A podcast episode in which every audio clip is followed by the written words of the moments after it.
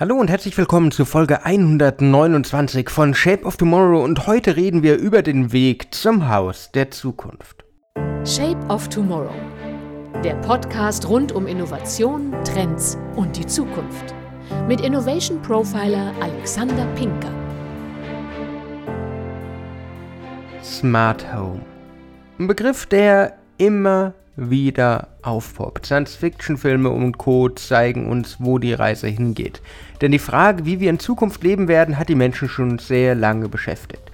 Und schaut einfach mal wirklich in Filme, in Literatur, in Forschung. Der Fantasie sind da einfach keine Grenzen gesetzt. Und schon 1957 öffnete Disney das Monsanto House of the Future, das in Kalifornien zehn Jahre lang Teil von Disneys Tomorrowland war.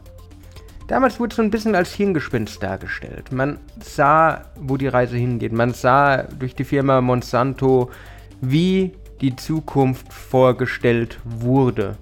Man hatte Roboter, die sich in der Küche bewegen. Man hatte futuristische, trotzdem sehr stark an die 70er Jahre erinnernde Möbel. Das war so die Idee, wie das Smart Home aussehen würde. Die Menschen haben weniger Stress, den Leuten ist die Möglichkeit gegeben, sich frei und individuell zu bewegen, zu entfalten und den Rest macht das intelligente Zuhause. Aber wie sieht das Smart Home heute aus? Wie wird aus Science Fiction wirklich Realität? Disney war nur eins von vielen, vielen Unternehmen, vielen Institutionen, die einen Blick in die Zukunft wagten. Auch Filme wie Zurück in die Zukunft und Serien wie die Jetsons zeigten ihren Zuschauerinnen und Zuschauern eindrucksvoll, wie unser Zuhause schon bald aussehen könnte. Sei es, dass man einen Haushaltsroboter hat, sei es, dass man Virtual Reality Entertainment Programme hat, wie man sie heute teilweise schon kennt. Was damals noch als Fantasie talentierter Autoren, Designer, Regisseure und Produzenten abgetan wurde, rückt aber immer mehr in die Realität. Beispielsweise dank Tech-Giganten wie der Firma Panasonic, die immer wieder neue Smart Home Produkte vorstellen, die fast an die Visionen der Vergangenheit erinnern. Besonders der Küche hat Panasonic in den letzten Jahren immer wieder die Aufmerksamkeit gewidmet und während bei Disneys House of the Future besonders die ausfahrbaren und höhenverstellbaren Bedienelemente im Fokus standen, heißt bei Panasonic die Zukunft des Smart Homes Displays, Displays, Displays. Seien es transparente Monitorpaneele, sei es, dass es einfach Geräte gibt, die die optimale Kommunikation mit dem Nutzer ermöglichen und ihm schön und elegant zeigen, wo die Milch ist, was leer ist, was bald verfällt. Aber was verbirgt sich jetzt hinter Smart Home? Die Verbreitung der Smart Home Geräte ist noch gering, das weiß ich. Vielleicht haben einige von euch, liebe Hörerinnen und Hörer, schon smartes Licht. Aber häufig sehen die Hausbesitzerinnen und Besitzer den Mehrwert hinter der Automatisierung des Wohnens noch nicht. Es muss daher letztendlich ein Vorteil für den Verbraucher selbst geschaffen werden. Aktuell gibt es verschiedene Anbieter auf dem Markt, die das machen. Die Vielzahl an Smart Home Ökosystemen ist für die meisten potenziellen Nutzer dabei aber eher abschreckend. Sei es, dass Google euer Smart Home steuert oder irgendjemand anders oder dass ihr Amazons Alexa bzw. Eco dazu nutzt, euer Haus zu modernisieren und zu steuern. Es ist ein bisschen schwierig. Die Nutzer da draußen, warum auch Smart Home noch nicht da angekommen ist, was uns das Haus der Zukunft oder zurück in die Zukunft vorgelebt haben, ist, Sie suchen nach einer einheitlichen Lösung, die beispielsweise von einem zentralen Anbieter als Paket angeboten wird. Man kann daher sagen, dass die Einfachheit, Sicherung und Steuerung der zentrale Punkt für den Erfolg oder den Misserfolg von Smart Home Technologie auf lange Sicht sein wird. Und das Einfachste ist eigentlich, dass man die Technologie auf etwas bereits Existierendem aufbaut.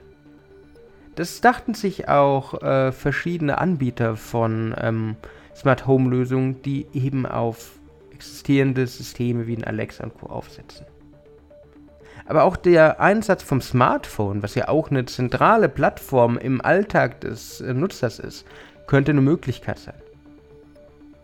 Mobiltelefone sind mittlerweile in den meisten Bereichen unseres Lebens angekommen, spielen dann eine zentrale Rolle und es ist daher nur naheliegend, diese auch aktiv in die Steuerung der Smart Homes einzubinden. Und ich denke, dass in wenigen Jahren das ganze Thema Smart Home und Sprachassistenz untrennbar miteinander verbunden sein wird. Skills für Alexa und Google Home, welche verschiedene smarte Haushaltsgeräte steuern, die gibt es heute schon, sind auch beliebt. Sei es einfach nur, dass ich Licht an- oder ausmache. Aber in weiterer Zukunft, wenn das Haus wirklich mehr miteinander vernetzt ist, mehr miteinander redet und ich ihm auch einfach Befehle geben kann, die dann Konsequenzen für alles haben. Dass ich meinem Wecker sage, stell den Wecker auf 6.30 Uhr und dieser dann an alle anderen Smart Home Geräte meldet, hey, der steht um 6.30 Uhr auf, liebes Bad, heiz dich mal vor, liebe Kaffeemaschine 6.35 Uhr, wäre cool, wenn du äh, den Kaffee fertig hättest. Das alles wird noch kommen. Wird wahrscheinlich zentral gesteuert werden über unsere Stimme als wichtiges Eingabegerät. Aber wird auch dafür sorgen, dass die technologische Durchdringung des vernetzten Haushalts immer mehr und mehr Teil von Geschäftsmodellen, aber auch von Unternehmen, Startups und existierenden Lösungen werden wird. Ja, wir sind noch ein bisschen weg vom Haus der Zukunft, wie es uns die Jetsons, wie es uns Disney vorleben. Aber wir sind auf dem Weg dorthin. Wir haben von Panasonic, von Google und Co. smarte Haushaltsroboter. Toyota hat Sachen gebaut für das smarte Zuhause bei Senioren.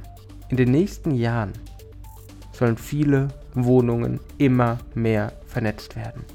Und die Anzahl der smarten Geräte soll auf mehrere Milliarden anwachsen.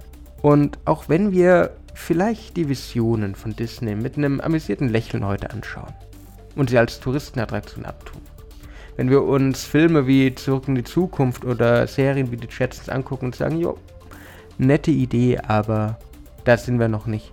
Es ist ein Weg in eine Zukunft. Und den Rest werden wir gemeinsam gestalten. Das war es auch wieder mit Shape of Tomorrow für diese Woche. Ich hoffe, ihr konntet einiges für eure Zukunft mitnehmen. Wenn euch die Folge gefallen hat, würde ich mich freuen, wenn ihr mir folgt, wenn ihr mir ein Like da lasst. Sonst sehen wir uns in der nächsten Woche wieder. Bis dann und ciao. Shape of Tomorrow. Der Podcast rund um Innovation, Trends und die Zukunft. Mit Innovation Profiler Alexander Pinker.